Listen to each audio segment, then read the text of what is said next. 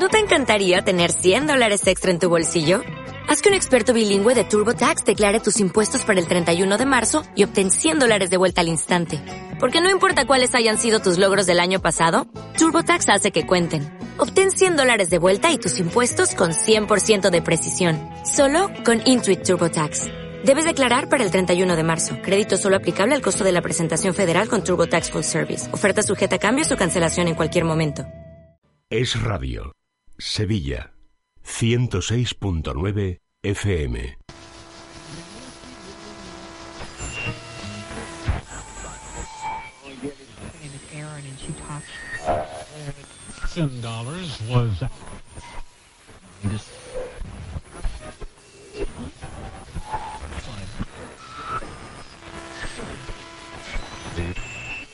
serious.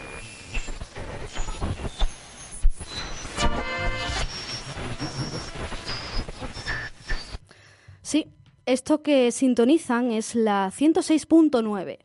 Miren ustedes, que me puedan estar escuchando en estos momentos, en directo, cuando el reloj marca que son las 12 y 18 minutos, es gracias a que a principios del siglo XX hubo un señor, un italiano llamado Marconi, que patentó la radio en 1904.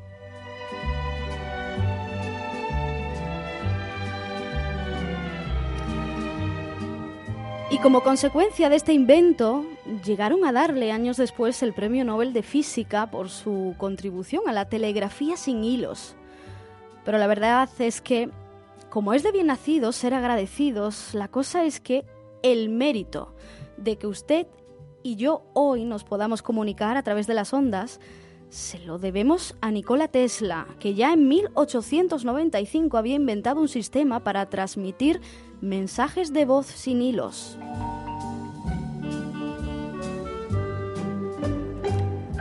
Sin embargo, fue Marconi quien utilizó el invento de Tesla en 1899 para realizar la primera comunicación sin cables. Envió un mensaje entre una ciudad de Inglaterra y otra de Francia, a una distancia de 48 kilómetros. Nacía así la radio. Yo soy Electra Marconi, hija de Guglielmo Marconi.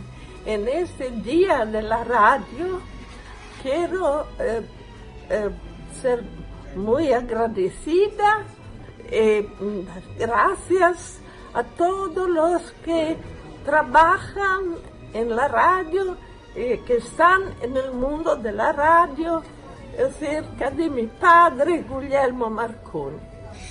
Pues esa es la voz de la hija de Marconi, un sonido que forma ya parte de la historia de la humanidad. Al igual que integran también la historia de la radio las innumerables voces que a diario van tejiendo la actualidad a través de las ondas.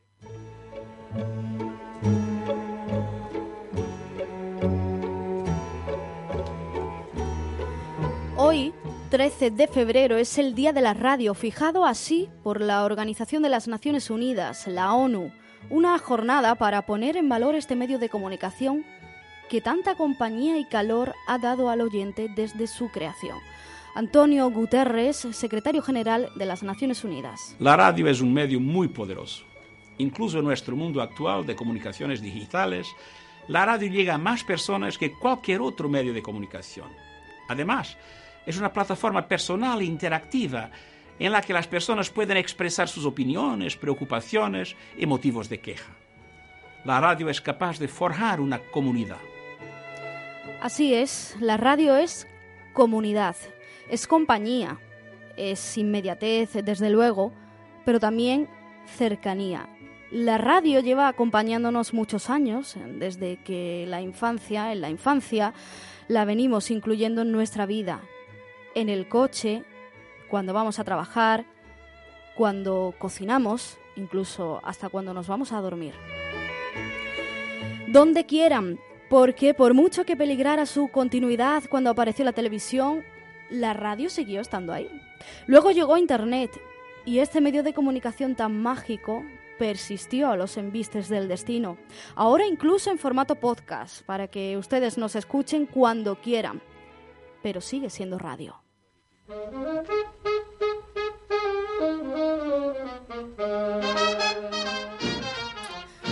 Por eso hoy dedicamos buena parte de este programa a la radio, pero no a la de ahora especialmente, sino más bien a la de antes. Lo vamos a hacer a partir de los recuerdos, de sus recuerdos, queridos oyentes, porque son ustedes los que hacen posible la radio cada día. Así que hoy vamos a escucharles y vamos también a recordar a grandes voces de este país. Nos servimos para ello a modo de introducción de la anécdota que recordaba hace algunas semanas Federico Jiménez de los Santos sobre la radio de antaño y sobre un locutor en concreto. Y entonces eh, regalaban los sábados a mediodía el corralito Viona, que era una cosa fascinante, porque el corralito era un cerdito, una cabra, dos o tres gallinas, eh, a un pato. Es decir, había una serie de animales que todos tenían, ponían huevos, estaban rica, tal. Pues no sé si no había vaca, pero la cabra sí, la cabra era lechera y tal. Todos eran aprovechables. Entonces competían todos los, los sitios de asilos, los conventos y tal, todos querían el corralito Viona, pero claro, muchos particulares también. Y entonces, bueno, primero, señora, señorita, señorita, porque usted quiere. Ya doy de graneta. y luego, y el corralito Viona va, y entonces había una especie de rueda de la fortuna que creo que le daba Mari Francis, o sea, Paca Gabaldón, y pum, se paraba. Y entonces el 8 nos lleva a Sevilla, eh, los leprosos de tal de Medina Celi. Hombre, tal, qué bien nos vendrá. no sé si a lo mejor entraba la Madre Superior. Esa cabra nos va a venir muy bien eran para vivos. sí, sí, los animales estaban allí. Era un corralito con eh, mm, una especie de valla blanca, como las aventuras de Tom Sawyer. Pues igual, una valla blanca así, lo suficientemente fuerte como para contener si el animal, si era el cerdo, no se llevara la valla y al mismo tiempo lo suficientemente baja como para que se viera el animal en, su, eh, en sus evoluciones. Y ese fue lo último que yo vi y yo creo que lo último que hizo Bobby de Glané, como siempre, muy bien acompañado. Bueno, pues así es. Estaba hablando Jiménez Los Santos sobre Bobby de Glané, el que es sin lugar a dudas uno de los locutores más emblemáticos de este país. Historia de la radio de España. Y tenemos aquí en este programa de jueves, hoy, Día de la Radio, 13 de febrero, al nieto de Bobby de Glané, a Roberto de Glané. Hola Roberto, ¿qué tal? Buenas tardes. Muy buenas tardes, Laura, ¿qué tal? Eh, uno de tantos nietos. Uno de tantos. Bobby de Glané, de hecho yo que casi no llegué a conocerle porque yo nací en el 82 y mi abuelo murió en el 83. O sea, que tenías un añito. Un, añito, no llegaba un añito, ¿no? ¿Cuáles son los recuerdos que tú tienes de tu abuelo entonces, por lo que te cuentan, no? Ninguno, por lo que me cuentan, por las fotos que he visto, sobre todo por lo que me cuentan. Por lo que me cuentan de él, por lo importante que fue a la hora de construir lo que es la radio de hoy en día. La radio espectáculo, eh, bueno, luego hablaremos un poquito. He leído eh, en algunas crónicas que era un showman. Sí, totalmente, totalmente. Él... Él, de hecho, retransmitía combates de lucha libre, eh, fue el que trajo el pressing catch a España, así que imagínate, su vena showman estaba ahí, ¿no? Era chileno, entonces era muy, muy, muy pasional con lo que hacía, muy simpático, muy... Era, era de otra manera, era un locutor que no estaba acostumbrado a ver, era, estábamos acostumbrados a ver locutores serios, a escuchar locutores muy serios, y él introdujo esa manera de, de locutar en España que no se había visto nunca. Bueno, pues vamos a entrar en materia, pero antes que nada vamos a escuchar un perfil sobre Bobby de Clané.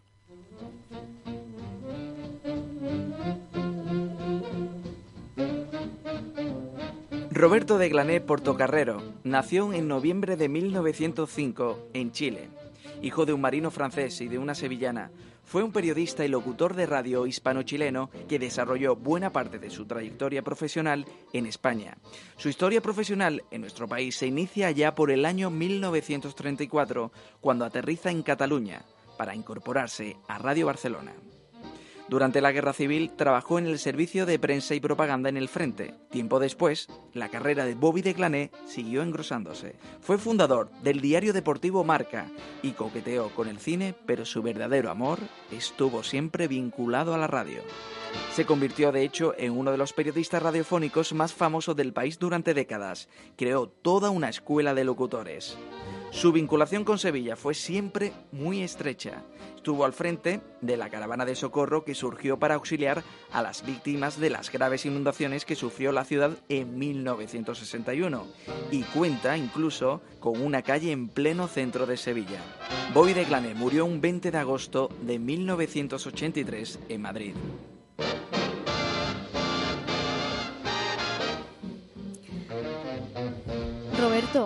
Es para estar, um, para tener orgullo, ¿no? De ser nieto de Bobby de Glané, Por supuesto, muy orgulloso, no solo por lo, lo que significó en el mundo de la radio, sino como era como persona. Mm, De hecho, eh, cuando fue la inundación el- en el año 61 en Sevilla, donde hubo mucha gente que se quedó sin casa, él, él organizó desde Radio Madrid, Él estaba en Radio Madrid Él y, estaba en y Radio él Madrid. utilizaba los micrófonos para él utilizó pedir toda su ayuda, ¿no? influencia, digamos, ¿eh? un contacto pues con, con gente conocida de la época, una cabalgata que él llamó Operación Clavel, fue llamado La Operación, Operación Clavel, es verdad. la famosa Operación Clavel, y, y organizó un acto benéfico donde tenían que venir camiones desde Madrid, desde Radio Madrid hasta Sevilla, con juguetes, con dinero, con provisiones, comida para, para la gente que, que se quedó sin nada. Se logró recaudar 10 millones de pesetas de la época, que estamos hablando de- del año 1961, era mucho dinero, pero hubo un problema muy grave que enturbió todo aquello, que fue bueno, que la avioneta que llevaba la publicidad pues voló muy rasurando el suelo y se chocó con unos cables de alta tensión y aquello provocó pues un desastre, más de 10 muertos, más de 100 heridos y bueno, a mi abuelo eso le afectó muchísimo. Y a raíz de eso, bueno, pues Sevilla supo reconocerle, digamos, el gesto. Además, mi abuelo también estuvo, ha estado siempre muy vinculado con Sevilla. Él te era- iba a preguntar, ¿cuál es la vinculación de, Mm. de tu abuelo con, con la ciudad de Sevilla? Porque tu abuelo es chileno de nacimiento, ¿no? Sí, sí. Nació Pero su, su madre tiene orígenes sevillanos, ¿no? Sí, sí, su madre era de Triana. Su madre era de Triana, sí, sí. pero se eh, eh, emigró, ¿no? A Chile. como tantos otros, ¿no? Emigró a Chile y allí conoció a, a su padre, a Pierre de Glané, que era francés, era un Era un marinero francés. francés. Un O sea, francés y una sevillana. Una mezcla aquí bastante curiosa. Y sí, sí, él es chileno y además nunca perdió su acento chileno, Ujú. como hemos Sí. vamos a escuchar después también. Vamos a ver si podemos ir luego escuchando a, a la figura de la cual estamos hablando hoy para, para celebrar Y el a Día de raíz la de la, Radio. de la operación Clavel, pues mm, su- supieron reconocer el gesto, le hicieron hijo adoptivo de Sevilla. Y, y Tiene pusieron una calle, además. La calle Bobby de Glané viene por ahí. Que está en el centro de Sí, Sevilla, ¿no? Está en pleno centro. En pleno Cerca centro. de Plaza Nueva, Ujú. pues por ahí. Él se forja como locutor de radio, empieza a coquetear con el mundo de, de los medios de comunicación en América Latina, ¿no? Y luego cruza el charco. Sí, digamos, él, su vida es de película, porque él, él va a Nueva York, ahí trabaja de, de absolutamente de todo. Él estudió medicina, además. Él estudió medicina. Como, como, tantos Como muchos otros como locutores, muchos ¿verdad? otros Que se nos pueden locutores venir a la que se cabeza, dedicaban sí. a otra cosa, ¿no? Y, y trajo de allí, vino muy joven a, a Madrid, vino muy joven a España, y conoció a mi abuela, y, y empezó pues en, en eso, retransmitiendo combates de boxeo, que incluso se llevó un día un puñetazo retransmitiendo un combate de boxeo. Sí. Sí. Hay, hay un libro muy bueno que se llama Bobby de Glané, el arquitecto de la radio española, escrito por Miguel Ángel Nieto, que fue uno de los fundadores de Antena 3 eh, Televisión. Y ahí cuenta muchas anécdotas. De hecho, ni siquiera la propia familia de él ni sus hijos conocían muchas anécdotas que se cuentan en ese libro. Claro. Fue reportero de guerra. eh, Durante el frente, Durante durante, el la guerra frente. civil estuvo en el frente, ¿verdad? Eso. estuvo además ahí donde los cañonazos le pasaban muy cerca. Porque su misión, él estaba en el servicio de prensa y propaganda. Él, Sí, sí, él misión era reportero de guerra y contaba las crónicas de la guerra civil. Desde el bando, él estaba en el bando nacional. Y igual que hay crónicas de la guerra civil del bando republicano, pues él- él contaba las crónicas del bando nacional. ¿no? Un poco como Hemingway, pero en vez de en un hotel de cinco estrellas, pues él estaba en el frente contándolo en primera línea de batalla. Él se jugó el pellejo. Él se jugó el pellejo como tantos otros, no solo él. ¿no? Y donde contaba realmente lo que pasaba en la guerra civil. Y después de la guerra civil yo creo que empezó su época dorada, ¿no? Sí, él, como ya digo, pues el programa, eh, él fue uno de los fundadores del diario Marca, el diario deportivo Marca, trajo el Pressing Catch a España y, y, bueno, y ya los programas tipo espectáculo, cabalgata fin de semana, que son sus programas más conocidos. De hecho, es que cualquier persona con más de 50 años conoce, conoce esos programas, porque claro, cuando no había televisión y todo el mundo escuchaba la radio, Claro. escuchaban Bobby de Glané, escuchaban a José Luis Pecker, escuchaban a Matías Prats, era la radio de esa época. Vamos a escucharlo, a ver si podemos, Andrés Santana. Un momento, señor, no se vaya. Quiero que los que nos escuchan oigan este silencio de los que nos hemos reído. Le hemos recibido con risas sin hiel, sanas desde luego. pero ahora veo que inoportunas. Dígame, señor, si después de sus esfuerzos usted hubiera logrado ganar el dinero ese que por lo visto necesita su pistón, ¿no es cierto que también habría reído con nosotros? Puede. Pues ría, mi amigo, porque este pobre locutorcito tiene mucho gusto en sacar de su propio bolsillo otras tres mil pesetas con el ruego que me acepte No, como no, socio no. de ese pistón que no, No, conozco, pero que cuando usted lo ha servido con tanta fe, tiene por fuerza que ser pistonudo. Ahí estábamos escuchando a tu abuelo, Roberto. Sí, en la película Historias de la Radio. Porque mm, tu abuelo también coqueteó con el cine, ¿no? Coqueteo con el cine, sí. Además hacía de él mismo, que es lo que me hace mucha gracia, porque en est- esta gran película, que es una grandísima película, donde el protagonista era Paco Raval, Francisco Raval, y Pepe Isbert, mm, dos, vamos, dos figuras del cine español. Y además e- es una película donde cuenta realmente lo que era la radio, eh, con público, eh, radio espectáculo con público allí. De hecho, Woody Allen, eh, si has visto la película Días de Radio, sí. mm, ves esa película y ves que Woody Allen se ha, ha basado su película en muchos fragmentos de, de historia de la radio. Es que em, pensando un poco ahora aquí por toda la documentación, la preparación, Mm. la lectura que hemos hecho aquí todo el equipo de desde la mañana de Sevilla preparando este programa especial, ¿no? Conociendo un poco más de Mm. cerca la vida de, de tu abuelo, em, es que deberían hacer una película ya. Bueno, no lo sé, ahí está, ahí está su Yo creo que su vida da para un guion de cine. Sí, no, desde luego, desde luego, todas las anécdotas que ha vivido y la verdad es que sí, da para, da para una película y larga además. Oye, ¿tú te llamas Roberto por, por tu abuelo? Bueno, no, mm, sí, no. A ver, mm, en mi familia somos tres Roberto de Glané. Era, mi abuelo era Roberto de Glané, Bobby es Roberto, es el diminutivo, ¿no? Bobby, Bob. Y tengo un tío que se llama Roberto de Glané y su hijo se llama Roberto de Glané. Es decir, actualmente somos tres Roberto de Glané en la familia. Yo soy el más pequeño. Pero a mí me pusieron Roberto, por- sobre todo, dice mi madre, yo te puse Roberto porque me gustaba, ¿no? Si te llamase, yo qué sé, no te habría puesto. Y en parte por tu abuelo, pues ya de paso por tu abuelo también, pero sobre todo porque es un nombre que, que nos gustaba. ¿Por qué? O sea, la vinculación de tu abuelo con Sevilla, ¿de dónde venía? Además de por sus raíces de, de su propia madre, ¿había otro tipo de vinculación? Bueno, él es que siempre él era un enamorado de Sevilla desde que descubrió, desde que le invitaron una vez a, a ver La Esperanza de Triana. Él se hizo hermano enseguida, se enamoró de, de la figura Él era de la hermano de la Esperanza Esperanza Triana. Sí, sí, sí. Él dijo que nunca había visto una figura tan bien hecha representando lo que era una virgen y, y se hizo hermano enseguida de la Esperanza Triana. De hecho, salía de Nazareno los años que podía y él era un enamorado de, de Sevilla y le encantaba. Y mi padre también. Mi padre que Tu padre también muy fue periodista, ¿verdad? Mi padre fue locutor, él, él era madrileño, pero trabajó en Sevilla. Y bueno, aquí trabajó en la cadena SER, en Antena 3 Radio. Murió desgraciadamente muy jovencito, con 31 años, pero mm, él iba para, para figura de la radio, seguro. Eso te lo he escuchado en alguna entrevista que Sí, sí. has concedido, que tu padre de hecho, él iba a sustituir a. Joaquín Prat en Madrid, en, en- en la SER de Madrid, en un programa. ¿no? Él murió con 31 años, tenía toda la carrera Hmm. por delante. Eh, no sé si quizás a lo mejor tú, por lo que te hayan podido contar, ¿se parecía mucho tu padre a tu abuelo en ese No, sentido? nada, nada, no se parecían nada. O sea, eran, los dos eran unos enamorados, unos monstruos de la radio. Mi padre vivía en la radio, ¿no? podría acampar perfectamente en la radio. Pero eran muy diferentes, no tenía nada que ver. Era- es que era otro estilo. El estilo de mi abuelo ya no se ve, es un estilo de, de showman, de espectáculo, y mi padre era puramente locutor. Claro. Entonces, otro tipo de radio. Es verdad que cuando, no sé, me- coincidirás conmigo en esto quizás o no, bueno, te lo, te lo pregunto. Sí. El estilo de la locución, la forma de, de ponerse frente al micro ha evolucionado y ha cambiado mucho, ¿verdad? Sí. Eh, En tu abuelo y en tu padre se ve ese cambio, ¿verdad? sí, sí, ha, ha evolucionado. No sé si a mejor o a peor, pero ha habido un cambio, un cambio, ¿no? Total- es totalmente distinta la radio que se hacía en los 50 o en los 60 con la radio que se hace, bueno, que se hizo en los 80, en los 90 y la radio que se hace ahora. Hmm. No tiene nada que ver tampoco con la radio de hace 30 años. Sí. Es, otro- es otra radio. Estamos con las redes sociales, así que es otro tipo de... diferente, ni mejor ni peor. Em, Roberto, supongo que estamos hablando de que tu abuelo es una figura indiscutible del mundo de la radio, locutor de locutores, eh, profesor y maestro de locutores, tu padre igual. No sé si Roberto de Glané nieto también ha heredado ese amor por la radio. A ver, yo el amor por la radio lo he tenido siempre. Lo que pasa es que por circunstancias nunca, nunca me he dedicado a ello. Llevo, llevo un- muy poco tiempo. Llevo tres años donde bueno, dirijo junto a dos compañeros un programa de cine en Sevilla Fútbol Club Radio, aprovecho para decirlo. Cinema para Adictos se llama. Nos pueden escuchar los ¿no? Cinema para Adictos, ¿no? Un, un doble juego de Cinema Paradiso, pues Cinema para Adictos. Nos pueden escuchar los béticos porque solo hablamos de cine, lo prometo.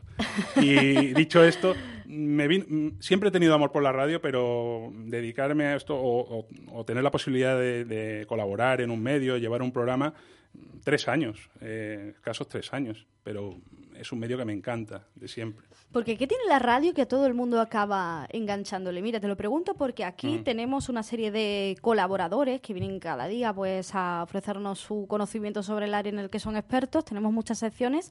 Muchas de esas personas pues no se han puesto antes en su vida delante de un micro, lo han hecho aquí en este programa.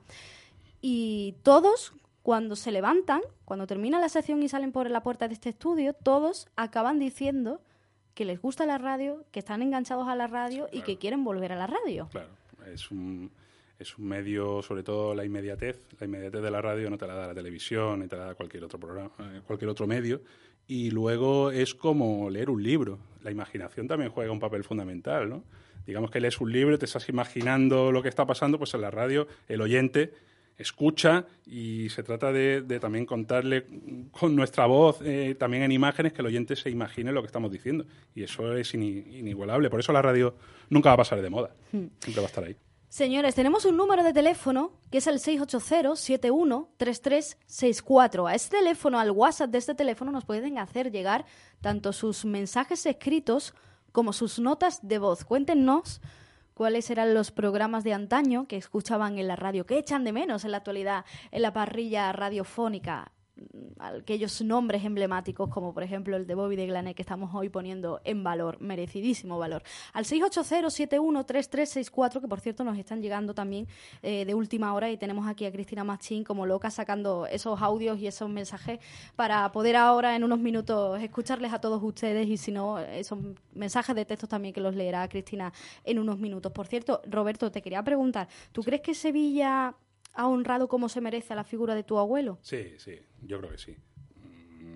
Porque a tu abuelo le dieron la medalla de la ciudad Eh, le- le o algún tipo de, de hijo adoptivo de Hijo Sevilla, adoptivo, y- eso. Junto con la calle.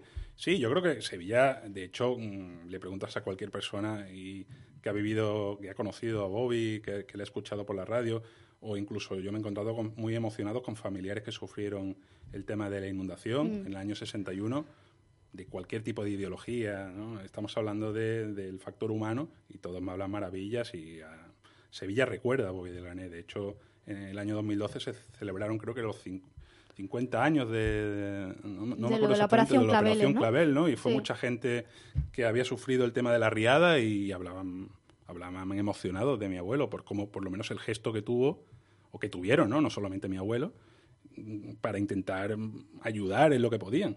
Y mi abuelo en ese momento pues aprovechaba el tirón que tenía la radio, que era el único medio de comunicación, y ya te digo, pues, Hmm. se lo- salió mal, ¿no? No fue culpa de nadie, obviamente, fue un accidente, pero pero luego se le recordó. Pero a mi abuelo eso le afectó muchísimo, ¿eh? Él estuvo... ¿Sí? él estuvo... Imagínate que organizas un acto benéfico y Se acaba con- sentía como si él fuera responsable, que no lo fue Claro, para acaba con 10 claro. muertos y más de 100 heridos. Hmm. Él estaba hecho polvo. Bueno, señores, vamos a ir con ustedes que nos están escuchando al otro lado de la radio.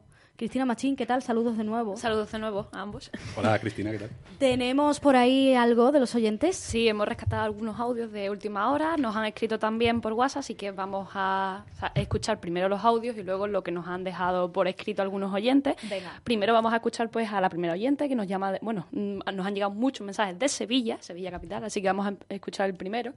Me llamo Mati, llamo desde Sevilla. Entre mis primeros recuerdos están los de la radio. Teníamos un transistor con onda media y corta.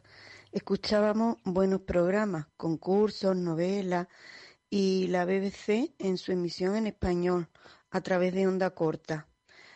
Todo el tiempo en casa teníamos la radio puesta, no había televisión.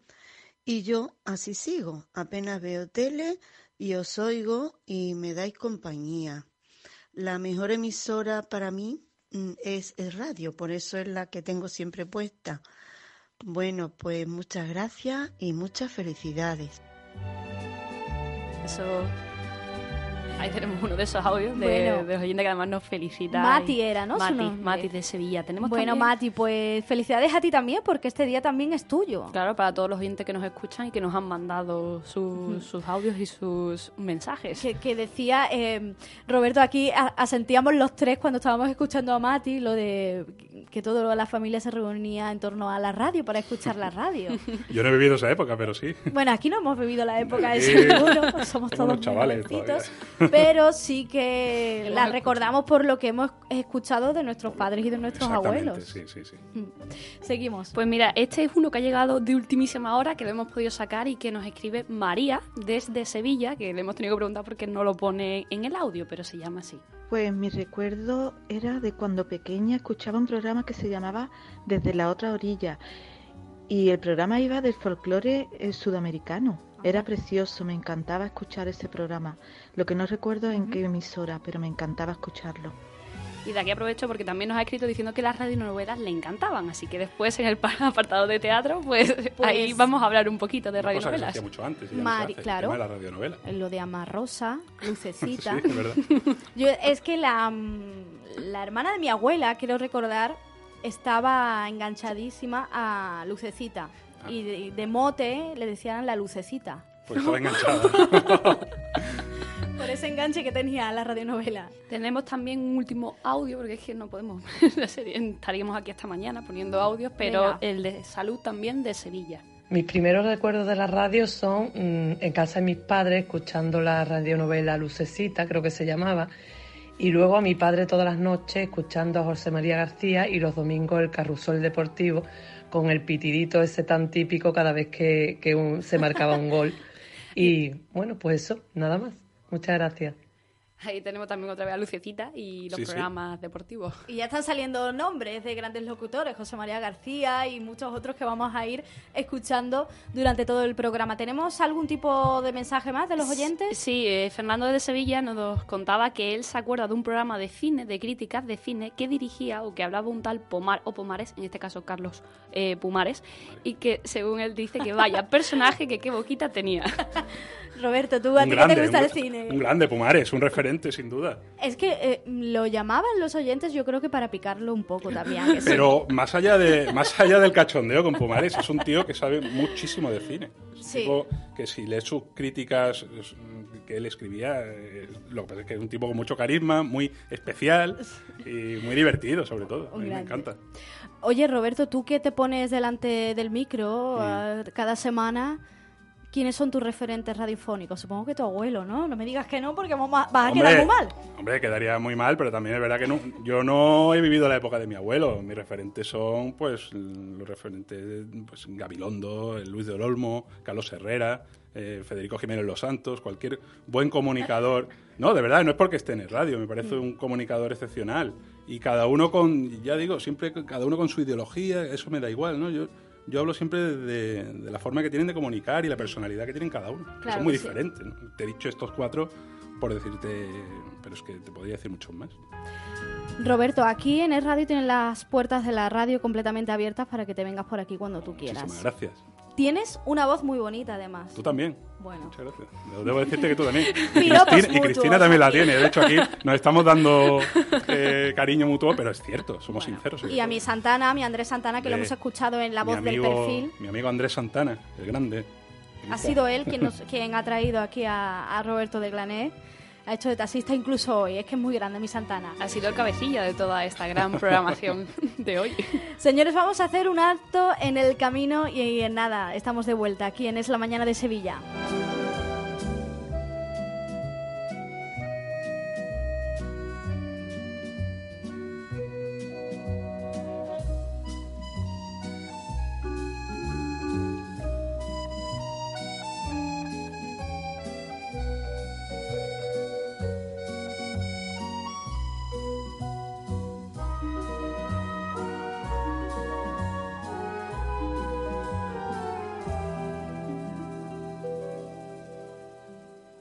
Es La Mañana de Sevilla.